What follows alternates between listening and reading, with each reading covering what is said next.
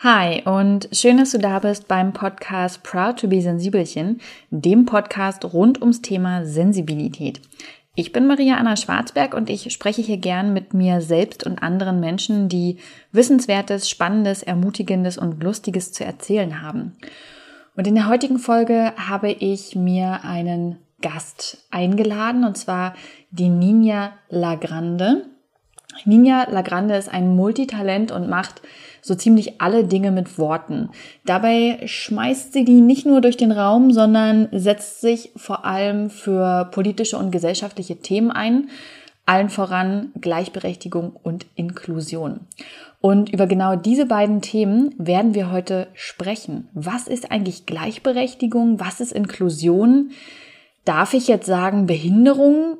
Ist es ein Schimpfwort? Was ist ein Schimpfwort? Was kann ich sagen? Warum ist das Thema für jeden von uns so enorm wichtig. Ich bin unvorbereitet in dieses Interview gegangen, um möglichst äh, unwissend zu sein und genau all diese Fragen zu stellen, die so im Kopf rumgeistern und die man sich sonst nicht traut zu stellen. Und genau, die habe ich Ninja um die Ohren gehauen. Sie hat geantwortet und dabei ist dieses Interview entstanden. Ähm, ich wünsche euch ganz viel Freude beim Anhören. Hallo Ninja, schön, dass du bei uns im Podcast zu Gast bist. Und falls dich jemand noch nicht kennt, ich glaube, es werden sehr, sehr wenige sein, dann stell dich doch mal vor, wer bist du und was machst du so? Hallo, ich bin äh, Ninja, äh, Ninja Lagrande äh, im Netz und auf Bühnen. Ich bin 35 und komme aus Hannover und äh, mache alles, was mit Worten zu tun hat. Das heißt, ich mache Moderationen, ich schreibe, ähm, ich bin Slam-Poetin und genau, freiberuflich unterwegs und engagiere mich ganz viel im feministischen Bereich und für Inklusion und ja, habe so ein paar Herzensthemen, äh, um die ich mich irgendwie bemühe. Ja, das war sehr rund und sehr on point. Äh, cool. Und wir haben ja heute auch gesagt, wir wollen gern uns mit genau dem Thema auseinandersetzen, für das du dich vor allem engagierst. Und das ist ja der große Bereich Gleichberechtigung ähm, auf ganz vielen Ebenen, zum Beispiel auch im feministischen Bereich, aber zum Beispiel auch im inklusiven Bereich. Und ich habe es dir eben schon vorweg gesagt, ich habe mich extra nicht in die Thematik eingearbeitet, um ähm, wirklich mal alle Fragen mit reinnehmen zu können, die da so aufkommen. Und die erste ist natürlich, was ist eigentlich Inklusion? Inklusion ist ähm, vor allem erstmal ein riesiges Wort, unter dem sich alle super viel und gleichzeitig gar nichts vorstellen können. Ähm, viele, wenn sie von Inklusion sprechen, sprechen erstmal nur von äh, Inklusion beziehungsweise dem gleichberechtigten Schulbesuch, also Inklusion in der Schule. Inklusion bedeutet aber grundsätzlich die äh, gleichberechtigte äh, Teilhabe und Mitbestimmung in der Gesellschaft ähm, von allen Menschen. Und in dem Fall meine ich auch nicht nur Menschen mit Behinderung. Ich, ähm, das ist einfach der Spezialbereich, um den ich mich äh, bemühe. Aber es meint äh, grundsätzlich ähm, alle Menschen unabhängig von Behinderung, Geschlecht, äh, Herkunft, Sexualität, Religion und so weiter. Das heißt also, wenn man den großen Begriff Gleichberechtigung nimmt, ja, dass wirklich alle Menschen gleichberechtigt sind, gleichberechtigt ähm, auch behandelt werden, ist Inklusion sozusagen die Umsetzung des Ganzen. Genau, Inklusion ist ähm, die Umsetzung einer gleichberechtigten Gesellschaft und es ist eben so, dass beispielsweise Menschen mit Behinderung andere äh, Zugangsvoraussetzungen haben, um gleichberechtigt an Gesellschaft äh, teilhaben zu dürfen. Und ich finde, das Wort Teilhabe auch immer, das ist ein bisschen äh, nicht schwierig, aber ich finde, das sagt einfach zu wenig aus. Also wenn jemand ähm, ich habe letztens bei einer äh, bei einer Podiumsdiskussion ein schönes Bild gehört, äh, wenn alle äh, zusammen am Tisch sitzen und man sagt beispielsweise zu der Rollstuhlnutzerin oder zu dem blinden Menschen ähm, oder zu einem anderen Menschen mit Behinderung, hier, du kannst dich auch dazusetzen, dann kann er sich dazusetzen und das ist dann irgendwie schon ein schöner Schritt, aber wirklich Inklusion ist erst erreicht, äh, wenn dieser Mensch auch mitbestimmt, was, was es zu essen gibt. So. Mhm. Das ist, glaube ich, ein ganz gutes Bild, um das mal zu erklären. Hm.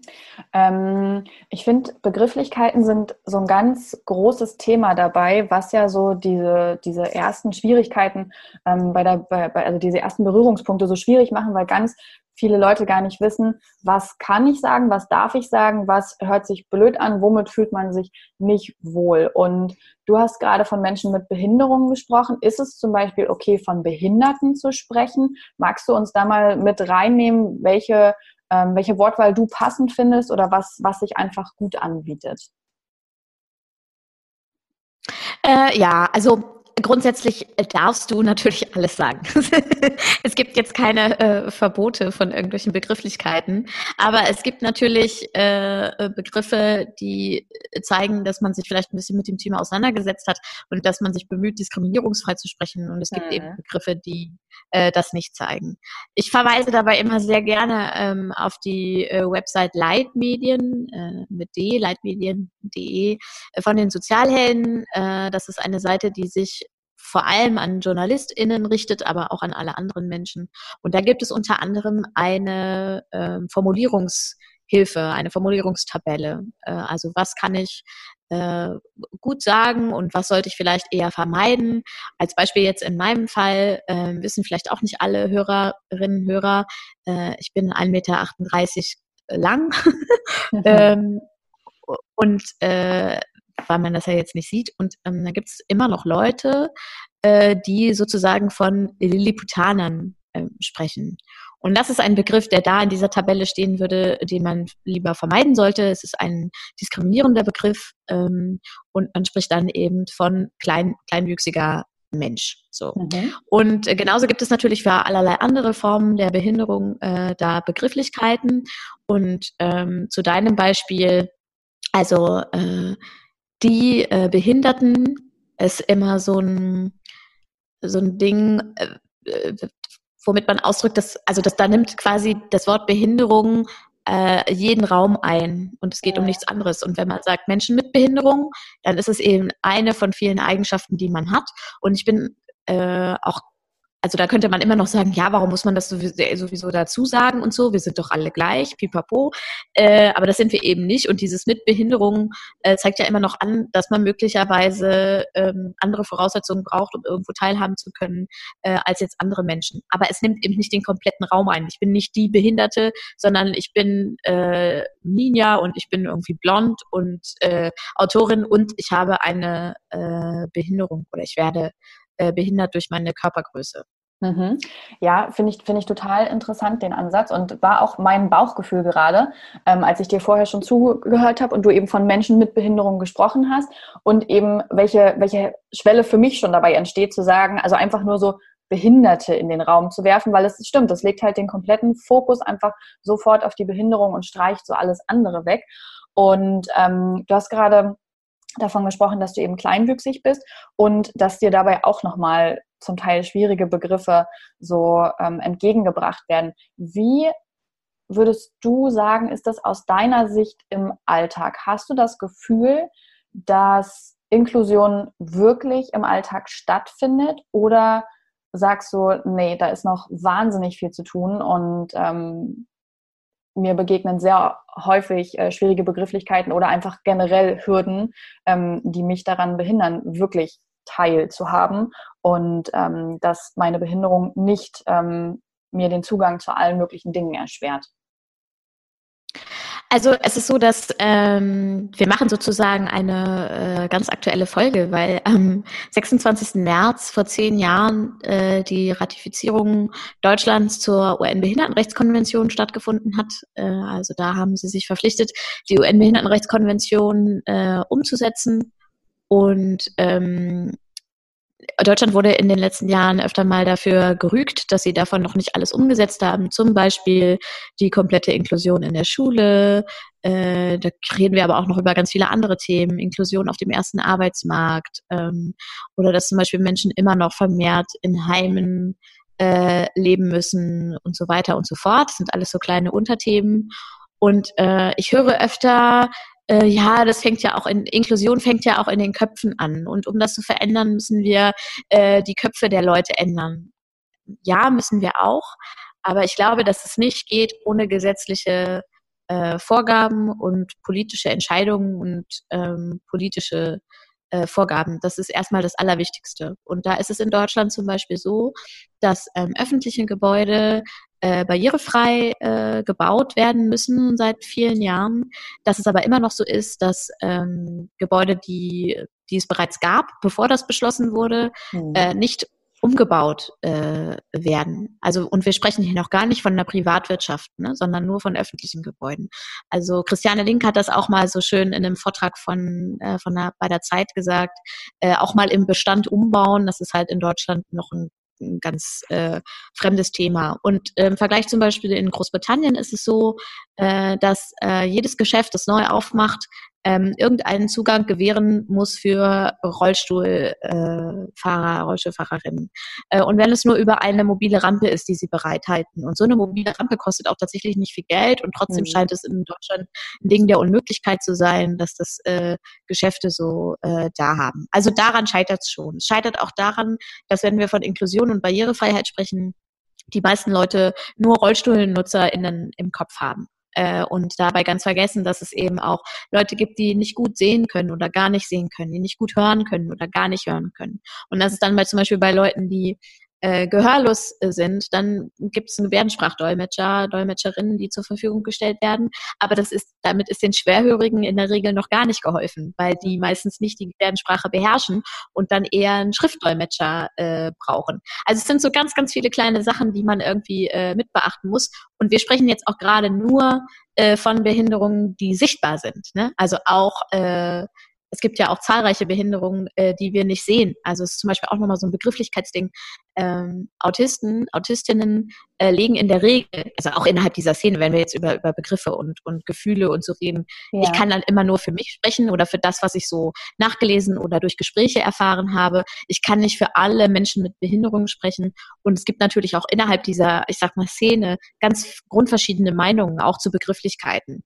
Ähm, aber es ist zum Beispiel so, dass ich von vielen AutistInnen gehört habe, dass es für die ganz wichtig ist, als Autist, Autistin bezeichnet zu werden und eben nicht, wie man vielleicht auch sagen könnte, Mensch mit Autismus, jetzt so im Vergleich zu Menschen mit Behinderungen, weil die sich wirklich total äh, darüber definieren und äh, das für sie einfach der schönere Begriff ist. Deswegen finde ich es auch immer ganz gut, einfach ins Gespräch zu kommen und zu sagen, ähm, wie, also wie, wenn man zum Beispiel über Menschen mit Behinderung schreibt, wie kann ich über dich schreiben? Was ist für dich wichtig? Welche Begrifflichkeiten soll ich nutzen? Und nicht mhm. einfach irgendwie so ins, ins Dunkle äh, zu raten. Also es ist so mit der Inklusion, wir sind auf einem guten Weg, es passiert auch schon relativ viel. Ich glaube, es ist auch ein Bewusstsein da, auch weil die Behindertenrechtsbewegung in den letzten Jahren, zum Beispiel bezüglich des Bundesteilhabegesetzes und so, einfach sehr viel krasse Sachen gemacht hat und viel Aufmerksamkeit erhalten hat.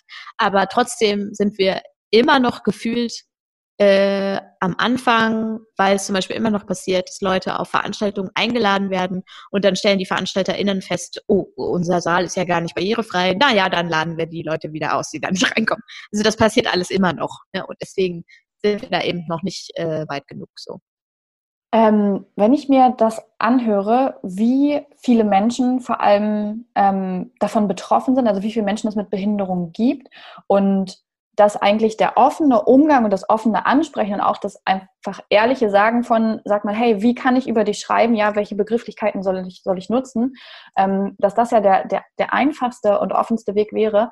Warum meinst du, ist es so, dass in der Gesellschaft, obwohl es so viele Menschen mit Behinderungen gibt, ähm, ganz viele dieses Thema überhaupt nicht wahrnehmen oder überhaupt nicht für relevant halten. Wie zum Beispiel, dass in öffentlichen Gebäuden dann einfach die Zugangsmöglichkeiten finden. Also da habe ich mich gerade so gefragt, okay, was denkt sich dann ähm, die Stadt oder die Kommune oder das Land dabei? Ja, dann kommen die Menschen halt nicht rein und können keinen Perso beantragen. Also da frage ich mich immer, wie kann es sein, dass obwohl der Bedarf dafür so groß ist, so wichtig ist, ähm, warum ist es nicht in den Köpfen der Menschen, warum kommt das Thema nicht so richtig äh, wirklich im Gehirn an und wird dann überdacht und mit einbezogen? Weil die Leute, äh, Leute an den entscheidenden Stellen äh, zum Großteil selbst keine Behinderung haben und keinen Kontakt haben zu Menschen mit Behinderung und ihnen deswegen die Relevanz des Themas nicht bewusst ist. Ähm, und möglicherweise auch, weil sie Angst haben, sich mit diesem Thema auseinanderzusetzen. Äh, und ähm, deswegen finde ich zum Beispiel Inklusion im Kindergarten und in der Schule auch so ein super wichtiges Thema.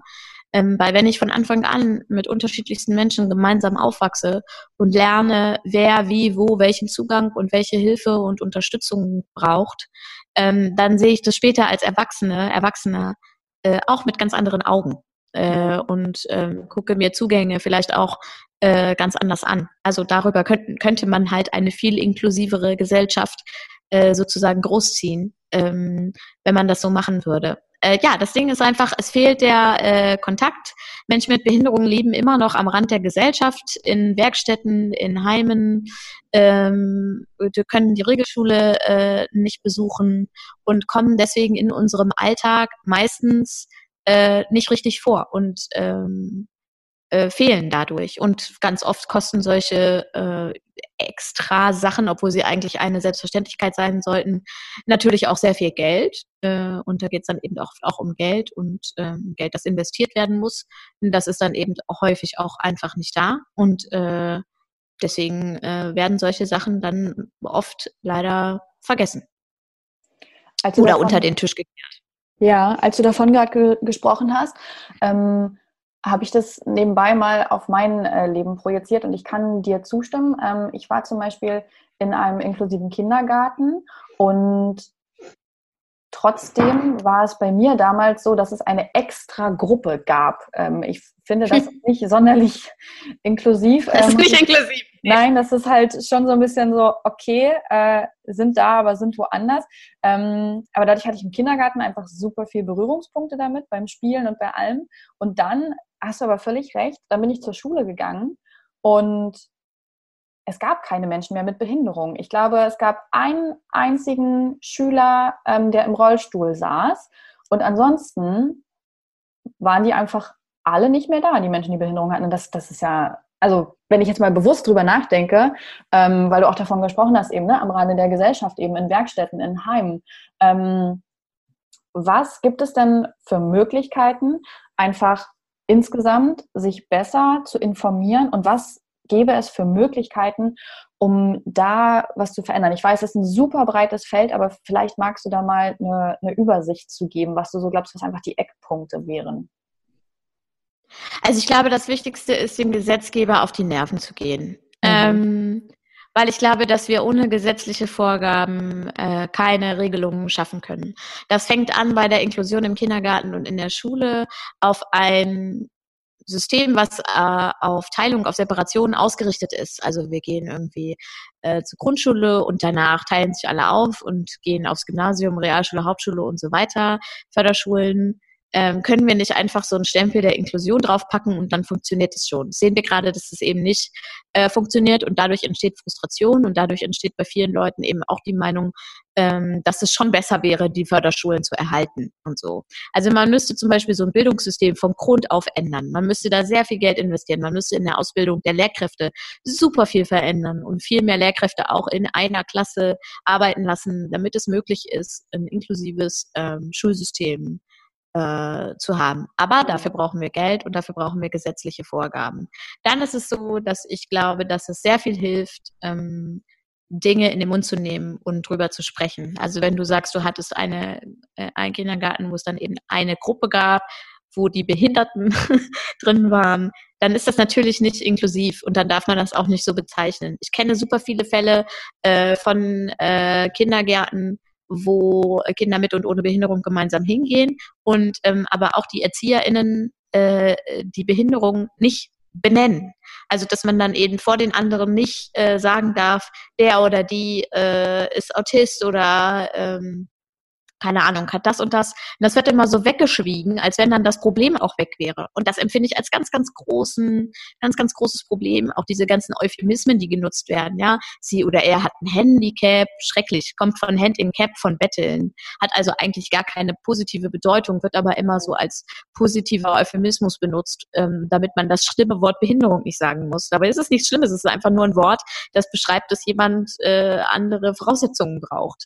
Mhm. Ähm, oder was es sonst noch so gibt, Leute mit besonderen Fähigkeiten oder so. Das ist alles Blödsinn. Also man muss Dinge klar benennen, äh, um eben auch mit ihnen arbeiten zu können und um Probleme aus der Welt äh, zu schaffen. Ähm, Genau, also Gesetzgeber auf die Nerven gehen, äh, Dinge klar benennen äh, und sich dann einfach äh, informieren und ins Gespräch gehen. Und ähm, ich kenne das zum Beispiel, ich kenne das aus Gesprächen, dass es ganz oft so ist, dass ähm, Startup-Unternehmen äh, dann ganz stolz erzählen, sie arbeiten auch mit einer Werkstatt für Menschen mit Behinderung zusammen äh, und die machen dann irgendwie was und dann wollen sie sich darüber auch so auszeichnen, dass es so was ganz Tolles wäre, weil sie auch was für die Behinderten tun und so. Dabei muss man sich aber zum Beispiel mal informieren, warum es diese Werkstätten überhaupt gibt, nämlich weil die Leute auf dem ersten Arbeitsmarkt keine Chance haben, weil Unternehmen sich freikaufen von der Quote äh, der Menschen mit Behinderung, die sie einstellen müssen, weil sie nicht gewillt sind, Arbeitsplätze so anzupassen, dass jeder und jede da irgendwie mitarbeiten könnte. Und äh, Menschen mit Behinderung in den Werkstätten verdienen im Regelfall nicht mal den Mindestlohn. Das ist also dann eigentlich nichts Tolles, so ein ausbeuterisches System zu, zu nutzen, äh, was dann mit Inklusion wieder gar nichts zu tun hat. Ähm, also solche Sachen einfach mal, ähm, man kann im Kleinen anfangen und zum Beispiel den Newsletter von Raul Krauthausen ähm, abonnieren. Der kommt einmal die Woche und da gibt es ganz viele gesammelte Artikel zum Thema Behinderung, äh, zum Thema Rechtslage, ähm, ganz viele tolle Empfehlungen. Und wenn man sagt, ich habe eigentlich gar keine Ahnung und irgendwie bin ich, habe ich jetzt auch keine Lust, mal zu einer Veranstaltung zu gehen oder so, aber ich will mich mal so ein bisschen informieren und einfach mal ein bisschen reinschnuppern, dann kann man so anfangen. Das ist schon mehr als viele, viele andere Leute machen. Und vielleicht im Alltag auch einfach mal ein bisschen auf Barrieren achten ähm, und darauf achten, dass man vielleicht nicht Leute, die ähm, anders aussehen als man selbst, ähm, komisch anschaut, geschweige denn Spruch macht oder sonst irgendwas. Äh, mhm. Genau, also da kann man im Kleinen schon bei sich anfangen und sonst halte ich einfach immer sehr viel davon, ins Gespräch zu gehen mit ganz vielen Leuten. Mhm. Ähm, danke für, für diese Übersicht. Also ich habe dir gerade sehr gespannt äh, zugehört und ähm, was mich ähm, dabei auch wirklich sehr erschrocken hat, war wirklich das Beispiel, was du gegeben hast mit den Werkstätten und dass Firmen sich dann darüber fast profilieren, ja, dass sie ja unterstützen und, und dadurch inklusiv werden, aber eigentlich genau das Gegenteil erreichen. Ähm, eben weil Menschen mit Behinderung häufig nicht auf dem ersten Arbeitsmarkt arbeiten, weil Firmen sich freikaufen. Ich finde das ganze Konstrukt einfach sehr ähm, sehr schlimm und verwerflich. Mich würde dabei nochmal ein anderer Aspekt interessieren. Ähm, warum leben denn so viele Menschen mit Behinderungen in Heimen? Liegt es, äh, an einer, ähm, liegt es daran, dass sie quasi von Geburt an dort sind? Ähm, passiert das erst quasi nach der Volljährigkeit? Wie ist das so? Ähm, ganz kurz gesagt, das ist günstiger für den Staat. Also es ist natürlich so, dass wenn jemand eine Behinderung hat, äh, bei der er darauf, er oder sie darauf angewiesen ist, äh, tagtäglich Hilfe und Unterstützung zu bekommen ähm, über Pflegekräfte, über Assistenz ähm, und die anderen zahlreichen Möglichkeiten, die es so gibt, ähm, dann ist das für den Staat wesentlich teurer, so etwas zu machen, wenn jemand selbstständig äh, leben möchte in einer eigenen Wohnung oder meinetwegen auch in einer WG, als äh, jemanden in ein äh, Heim zu stecken und zu sagen, na ja, da ist einfach dieses Konstrukt, da haben wir unsere angestellten Pflegekräfte ähm, und das ist für uns viel günstiger, wenn da 20 Leute zusammenleben, als wenn ich jetzt jedem einen persönlichen Assistenten, mehrere persönliche Assistenten im Schichtdienst zur Verfügung stellen mhm. muss. Und das Problem ist halt einfach, dass man dadurch kein selbstbestimmtes äh, Leben hat. Die Leute müssen zu einer gewissen Zeit aufstehen. Naja, man kennt das vielleicht, wenn man selber mal im Krankenhaus gelegen hat. Ja, es gibt dann um diese und diese Uhrzeit Frühstück und dann gibt's Mittag und dann gibt's Abendessen und dann wird quasi das Licht ausgemacht und man muss sich diesem ganzen ähm, Konstrukt und diesem ganzen Rhythmus äh, beugen und kann eben nicht selbstbestimmt leben, selbstbestimmt arbeiten, sondern ist da einfach sozusagen drin gefangen. Und im Regelfall ist es natürlich nicht so, dass man da von Geburt an ähm, drin ist, sondern äh, meistens, äh, wenn man von zu Hause äh, auszieht, äh, wenn man vielleicht eine Ausbildung äh, in einer Werkstatt macht oder so, das ist dann so der Schritt, wo, wo dann, wo es dann eben häufig passiert, dass man dann äh, in ein Heim äh, zieht oder in ein betreutes Wohnen oder ja, also es ist nicht das nicht ganz das gleiche, aber mhm. äh, eben in ein Heim. Genau. Okay. Ich ähm, muss sagen, ich empfinde äh, das auch als frustrierendes Thema. Je länger ich dir zuhöre, je mehr Einblick ich darin bekomme und je mehr du quasi auch darauf hinweist, wie viel Baustellen es eigentlich gibt und wie wenig wirklich Menschen mit Behinderung im alltäglichen gesellschaftlichen Leben dabei sind, ähm, Du engagierst dich ja sehr, sehr viel in dem Bereich. Geht dir das auch so, dass du dann wahnsinnig frustriert zum Teil bist oder siehst du eher die Fortschritte, die du auch erzielst?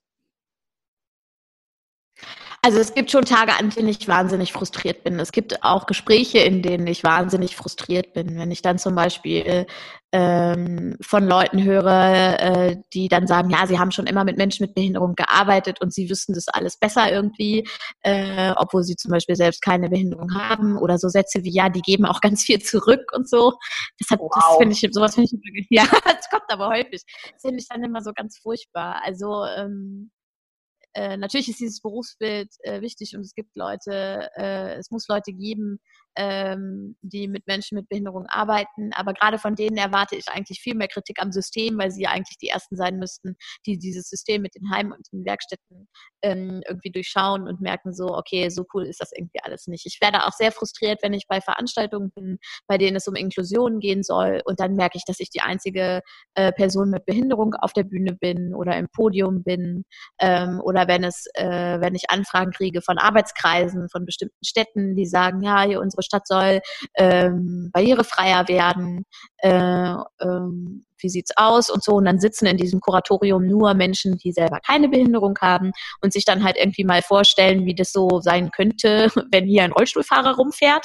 Äh, und da kriege ich halt, da werde ich schon echt ein bisschen äh, aggro jedes Mal, weil auch dieser große Grundsatz äh, der Behindertenrechts Bewegung einfach heißt, ähm, nicht über uns, sondern mit uns. Und es könnte alles so einfach sein, wenn man das beherzigt, was ich vorhin schon gesagt habe, eben ja. nämlich ins äh, Gespräch zu kommen und ähm, einfach mal zu fragen. Auf der anderen Seite mache ich mir dann gerade in solchen Situationen sehr oft bewusst, ähm, wie jung diese ganze Bewegung eigentlich noch ist, wie lange es gedauert hat, dass äh, Menschen im, im bürgerlichen Gesetzbuch äh, nicht mehr als Krüppel bezeichnet werden. Ähm, das war ein gängiger Begriff, ja, bis äh, in die 30er Jahre äh, wie lange es gedauert hat, äh, dass Menschen mit, dass überhaupt Menschen mit Behinderung äh, sichtbar sind, wenigstens ein bisschen in dieser Gesellschaft und es ein Bewusstsein dafür gibt, ähm, dass äh, Bordsteine abgesenkt werden müssen äh, oder dass es ähm, Blinden für Streifen oder sonst was gibt. Ähm, so, da, also da haben wir, da, da ist schon viel erreicht worden, aber es ist eben viel zu wenig und es ist auch viel zu wenig äh, Thema äh, immer noch in der Politik und auch da ist es im Regelfall so, dass auch in der Politik Menschen über dieses Thema entscheiden, die selbst keine Berührungspunkte mit diesem Thema haben. Und dann wird es einfach irgendwie ein bisschen anstrengend. Und man muss sich dabei immer bewusst machen, dass nur vier Prozent aller Behinderungen äh, angeboren sind. Das heißt, 96 Prozent äh, kommen im Laufe des Lebens durch irgendetwas dazu, ein Unfall, Altersvorkommnisse äh, und so weiter. Also so ab 55 wird es dann sehr wahrscheinlich, dass man irgendwie mal eine Behinderung bekommt. Und deswegen müsste es eigentlich für jeden ein großes Thema sein, weil man sich immer denken muss, ja, okay, vielleicht bin ich einfach irgendwann auch mal Zielgruppe. Und dann wäre es ja schön, wenn wir gesellschaftlich schon ein bisschen weiter wären und ich dann weiterhin äh, am Leben teilhaben kann. Ja, auf jeden Fall. Vor allem, wenn ich, ähm, was ich halt so erschreckend finde, ist, dass diese Diskriminierung stattfindet, weil jemand andere körperliche oder geistige Voraussetzungen hat, ja, also weil da einfach eine Unterscheidung ist. Und deswegen jemanden auszuschließen, ähm, das klingt so, so völlig absurd und schockierend, aber es ist ja in so vielen Bereichen so, wenn wir nochmal ganz allgemein auf die Gleichberechtigung kommen, ähm, dass Menschen wirklich wegen wegen Dingen ausgegrenzt werden, mit, mit, also auf die sie auch überhaupt gar keinen Einfluss hatten, ja, wie zum Beispiel die Herkunft oder das Geschlecht. Und bei diesem Thema ähm, frage ich mich immer, woran es liegt, dass so wenig für meinen Geschmack Umdenken stattfindet. Liegt es wirklich an diesem Privileg, dass es einfach so viele Menschen gibt, die nicht davon betroffen sind und deswegen ist das so ein äh, warum, warum soll das denn jetzt was verändert werden? Äh, Frauen haben doch die gleichen Rechte und hä, wieso? Mein Nachbar, ja, der, der hat doch auch eine Behinderung und mit dem verstehe ich mich doch gut. Und nee, also ich, ich habe hier nicht irgendwie gegen Farbige und so, ne? Das, nee, aber also, also sie müssen jetzt aber auch nicht meinen Arbeitsplatz kriegen. Woher kommt es, dass Menschen da so ähm, so ungewillt sind, äh, diese, diese anderen ähm, andere Lebensweisen, andere Menschen, diese Diversität anzuerkennen und zu sagen, okay, wir haben all diese Menschen und es wäre schön, wenn wir die alle auch mit einschließen und nicht nur von, von unserem privilegierten Scheffel heruntersprechen und regieren und machen und wirtschaften? Ich glaube, dass es daran liegt, dass Menschen egoistisch sind. also äh, ganz ehrlich, ich ja auch in vielen Fällen. Also niemand kann sich davon freisprechen, äh, mal nicht äh, diskriminierend oder rassistisch äh, oder so, ja sonst wie diskriminierend zu handeln. Ja, ähm, und auch ich denke vermutlich nicht immer alle Formen von Behinderung mit, weil ich mache es zum Beispiel meistens nicht, dass ich meine Instagram-Stories untertitele und das könnte ich machen, damit ich da noch mehr Leute einschließe und mehr Leute erreichen kann. So, das ist zum Beispiel ein Ding, womit, also wo ich einfach jetzt denke, das muss ich, da muss ich demnächst mal mit anfangen, weil ich kann das nicht predigen und dann selber eben nicht komplett äh, irgendwie umsetzen. Mhm. Ähm, ich, ja, also ich ich glaube, dass es wirklich so dieses in allen Bereichen einfach so diese Angst davor Veränderung ist, die Angst davor ist, dass man, dass jemand einem etwas wegnehmen äh, könnte. Äh, und dass es auch einfach anstrengend ist, sich für andere einzusetzen, weil man sich im Regelfall erstmal für sich selbst einsetzt äh, und, und so den eigenen äh, Vorteil sieht. Und es einfach immer schon so ein Ding der Macht war, sich von anderen abzugrenzen, sich als Gruppe zusammenzutun, als möglichst ähm, homogene Gruppe äh, und dann zu sagen, nee, also du passt hier nicht rein, weil du hast das und das und das. Und es ist natürlich auch einfach manchmal anstrengend, wenn man sagt, wir machen jetzt hier eine inklusive Gruppe, äh, dann auf alle ähm, Rücksicht zu nehmen und für alle irgendwie die Voraussetzungen zu schaffen und dann möglicherweise noch die Person dabei zu haben, die ständig laut ist und die nächste Person, die einfach nicht zuhören kann und so. Das ist super anstrengend, aber es ist eben auch einfach inklusiver, wenn man äh, versucht, das äh, so zu machen. So, mhm. genau ja, und man kann ja halt auch nicht einfach sagen, so, hey, ich habe halt einfach gerade da keinen Bock drauf, deswegen schließen wir dich aus. Also da sind wir ja wieder an dem Punkt, ne, dass doch wieder jemand ausgeschlossen wird. Ähm, ich, ich bin dir sehr dankbar für all deine Infos und äh, dass wir über dieses Thema sprechen können und dass du einfach auch ja so viele Tipps gibst ähm, für jede und jeden Einzelnen, ähm, wie man im eigenen Alltag damit anfangen kann und etwas weitblickiger wird. Und ich habe gegen Ende des Interviews immer noch so drei Fragen. Eine fällt bei dir weg, weil die wäre nämlich, ob du ein Sensibelchen bist. Und da du ähm, an unserem We Are Proud ein Sensibelchen mitgeschrieben hast, können wir diese Frage einfach streichen. Ähm, und ich habe immer noch zwei andere Fragen. Und zwar die eine ist, hast du eine Buchempfehlung, die du gern mit rausgeben würdest, wo du sagst, ja, das ist so ein Buch, das, äh, das sollte man wirklich gelesen haben? Ja, da kann ich, glaube ich, das Buch von meiner äh, lieben Freundin äh, Laura Gehlhaar empfehlen, passend auch zum Thema. Das heißt, kann man da noch was machen?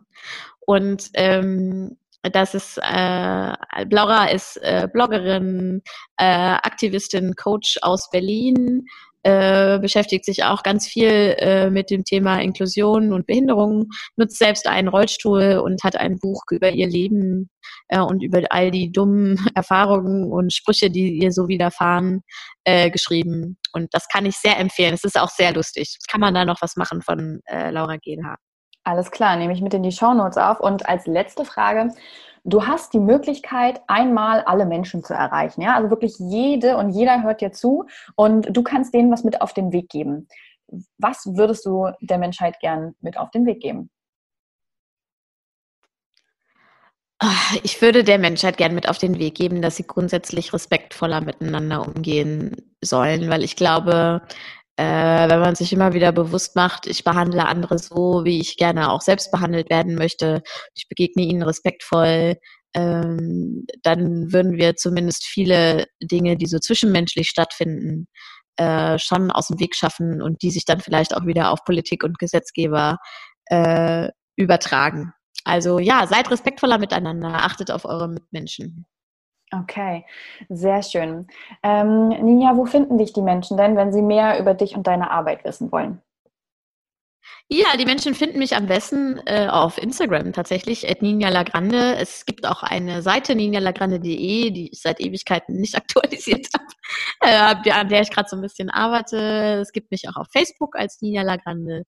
Ähm, auf Twitter auch, aber das ruht bei mir gerade so ein bisschen. Also am ehesten erreicht man mich über Instagram. Sehr schön. Ich danke dir ganz doll für deine Zeit und alle Infos und Tipps und ähm, dann wünsche ich dir noch einen schönen Tag. Das wünsche ich dir auch. Danke.